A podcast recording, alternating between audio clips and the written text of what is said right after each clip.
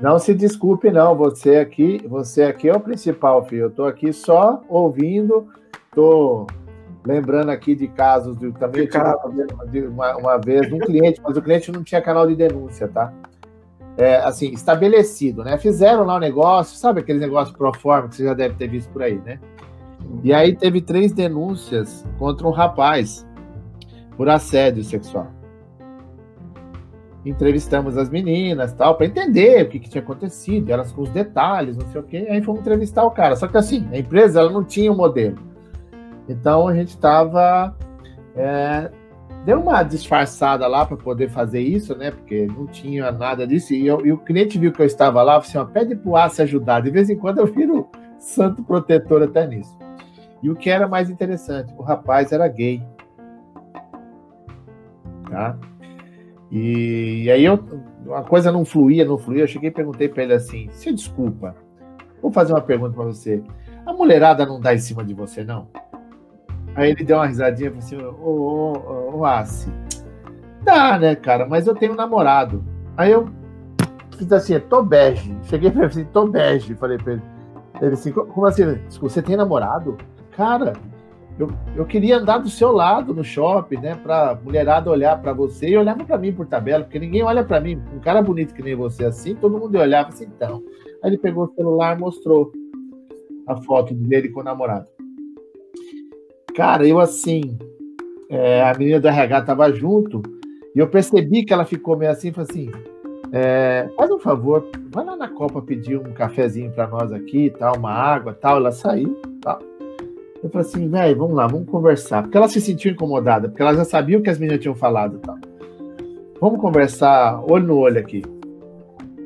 É, você já teve algum problema aqui, alguém de falar alguma coisa, de, de, de repente tal? Ele falou assim, ah, isso acontece o tempo todo, mas assim, eu faço de conta que não é comigo. Aí eu entendi tudo. O que, que as meninas fizeram?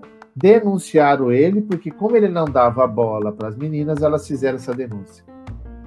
Olha o tamanho da merda, porque depois eu fui entrevistar as meninas de novo, para entender se aquilo era verdade ou não. Duas delas confirmaram, ó, isso aconteceu. A terceira falou, não, aí como ele nunca deu bola para nós, nós se juntamos para dar uma ferrada nele. Olha a mentalidade que às vezes a gente tem que tomar cuidado, que isso é um principal das, do, do, do, do canal. Então, até perguntei, porque assim, na hora você tem tipo das perguntas que são abertas, posicionamento, para entender o que está acontecendo, porque não é só a denúncia, né, Yuri? É, às vezes a, a, denúncia ela pode ser totalmente descabida do processo. Você só tem que saber, né, o contexto. Então, cara, e aquele dia foi muito engraçado, porque assim, a menina da RH falou assim, nossa, você teve uma presença de espírito, falou assim, filha, eu eu, minha, minha, se eu não tivesse sentado, eu tinha caído. Porque você estava ali numa situação. E aí, como que você vai fazer uma coisa dessa? É difícil, né, cara? Não é fácil, né? Por isso, é, é importante esse tipo de perguntas, né? Quando você está iniciando uma entrevista, fazer perguntas que são consideradas é, de caráter aberto para a pessoa, né? Fala sobre a vida profissional, a vida pessoal, porque isso aí vai te, vai te possibilitando, ao final, como eu falei, fazer uma análise de credibilidade, de congruência, e você perceber como é a pessoa. Às vezes, né, claro que o ideal é, por exemplo, essa informação aí é, que você é, conseguiu ter só ao longo da entrevista, já no final da entrevista, né, é, é, poderia ser possível de ter antes, né? Até de, de, da própria empresa fazer ali um, um background da pessoa, né? Fazer um é, enviar para você é, a, a, ficha da pessoa, a ficha cadastral da pessoa, né? Uhum. Os, os relacionamentos, os vínculos, que ali talvez, né? Eu não estou dizendo que é certeza, talvez você conseguiria perceber, porque tem pessoas que são realmente discretas e, e, você não, não consegue ter essa visão apenas somente quando a pessoa se abre para você e diz. E ele, né? e ele, era, e ele era, cara. Exatamente. Ele, era mais fácil o cara falar que eu era gay do que ele. Entendeu? Muito mais fácil, dizer, exatamente. exatamente, mas exatamente. Entendeu? Não, ah, se é gay, você, ah, meu amigo, desculpa. O importante é eu ser feliz. Eu não quero precisar. Então, às vezes, é mais fácil eu passar por isso do que o cara. Eu, eu fiquei assim, mas. Hum? E falei, e agora? Porque nessa hora você não pode perder o teu rebolado, aquela história, né? Você tá é, ali. Tem que ter tem que... jogo de cintura ali, né?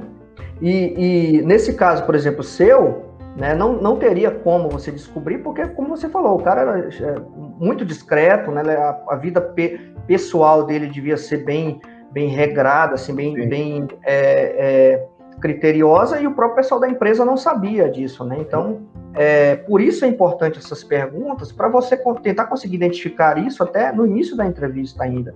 Falar Sim. sobre a vida pessoal, falar sobre a vida profissional, a carreira, a família. Então, são perguntas consideradas de caráter aberto que a pessoa vai ali falar sobre ela. E ali você vai conseguir tentar compreender um pouco como é que ela é, como é que ela se comporta, né? É porque é, a empresa queria que a gente fizesse um trabalho como se fosse avaliação de clima organizacional. Então tem coisas que você não consegue Sim. ir muito profundo. Então eu estava dando aquela volta toda e a coisa não chegava. Aí eu falei assim, não aguentei.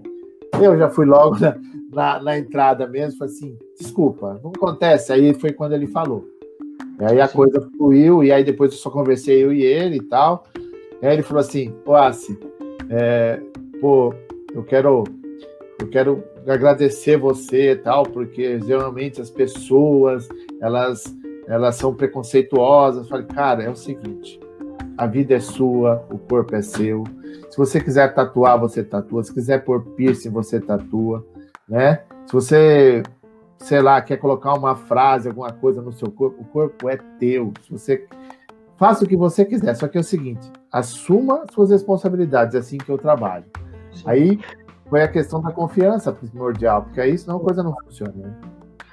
Essa questão da confiança, a gente bateu muito na tecla no, no vídeo no, no vídeo 1. Um, primeiro, né? sim, no é, primeiro vídeo, sim. É uma dica para o pessoal assistir primeiro aquele e depois esse. Sim, é, é, e, e, e, até, e até, Marcos, essa questão que você comentou é, é, de suma importância, né? Porque hoje em dia não tem margem mais para esse tipo de situação de preconceito, né? De, de qualquer tipo de, de discriminação. Não tem margem para isso, né? Não tem margem. O Brasil está caminhando, o mundo, na verdade, está caminhando nesse sentido. Não tem margem mais para essas situações, né? É, hoje mesmo, aqui em São Paulo, é, é, o, é, o, dia da consciência negra, né? Eu não sei se é bem essa nomenclatura, Sim. mas é, é, não, não existe mais esse negócio né, de, de discriminação. Claro que existe, mas eu estou dizendo Sim. assim, a, as pessoas, né, elas têm que saber... Não é aceitável, não é mais aceitável, não é aceitável forma, mas tá? existe, existe muito. E eu trato situações aqui de, de assédio, né, de injúria racial e de racismo, eu escuto de pessoas negras falando isso, né? E até choram para mim às vezes, pô, eu não acredito que uma, uma, é, uma, uma empresa dessa tem pessoas é, que ainda tem esse tipo de comportamento, né? E esse, isso é muito ruim, né? Eu, eu vejo que já está mudando um pouco, já temos é, políticas, né? Já temos é, situações voltadas à diversidade e inclusão nas empresas que está dando é, essa, essa situação é, clareando mais os olhos das pessoas nesse sentido, eu acho de suma importância isso, tá, Marcos? É, voltando é, é, na, no tema anterior, só para fechar, Sim. perguntas abertas, né? É, fale sobre ele, pessoal, profissional, seja homem ou mulher, né? É, rotina de trabalho na empresa, a, o grau de satisfação da pessoa na empresa, né? Fala sobre a equipe, fala sobre os líderes, né? São exemplos de perguntas abertas que você vai conseguir é, estabelecer um clima, né? Você vai exatamente vai, vai pensando, vai pensando algumas coisas, né? Exatamente. E você ali vai perceber o que incomoda né, a pessoa, né? Até para você poder utilizar isso durante a entrevista. Né? Indo para a parte de perguntas que, que eu considero é, de posicionamento. Né? A pessoa, é, você faz perguntas para a pessoa se posicionar. Né? O que é que você acha que deveria acontecer com o funcionário que comete irregularidade? Isso é uma ótima pergunta, né? para ela se posicionar sobre isso. Se ela daria uma segunda chance para a pessoa. Né? Por quê? Porque quando a pessoa está envolvida, a tendência é ela minimizar a situação, porque ela vai estar tá falando dela mesma. Sim. Entendeu? É, isso é muito bom você fazer isso no final da entrevista, para você conseguir balizar isso. É, perguntas de comprometimento, que eu, que eu, considero de comprometimento, é sobre a sinceridade dela durante a entrevista, se ela mentiu, qual é a percepção ou a visão dela sobre a mentira, o que, que ela acha da mentira, né? quando mentem para ela, qual é a sensação, o sentimento dela, perguntar se ele mentiu para você, né? É, são várias perguntas relacionadas ao comprometimento dela durante o processo você vai conseguir também estabelecer o nível de congruência, de sinceridade, né, que ela está passando para você.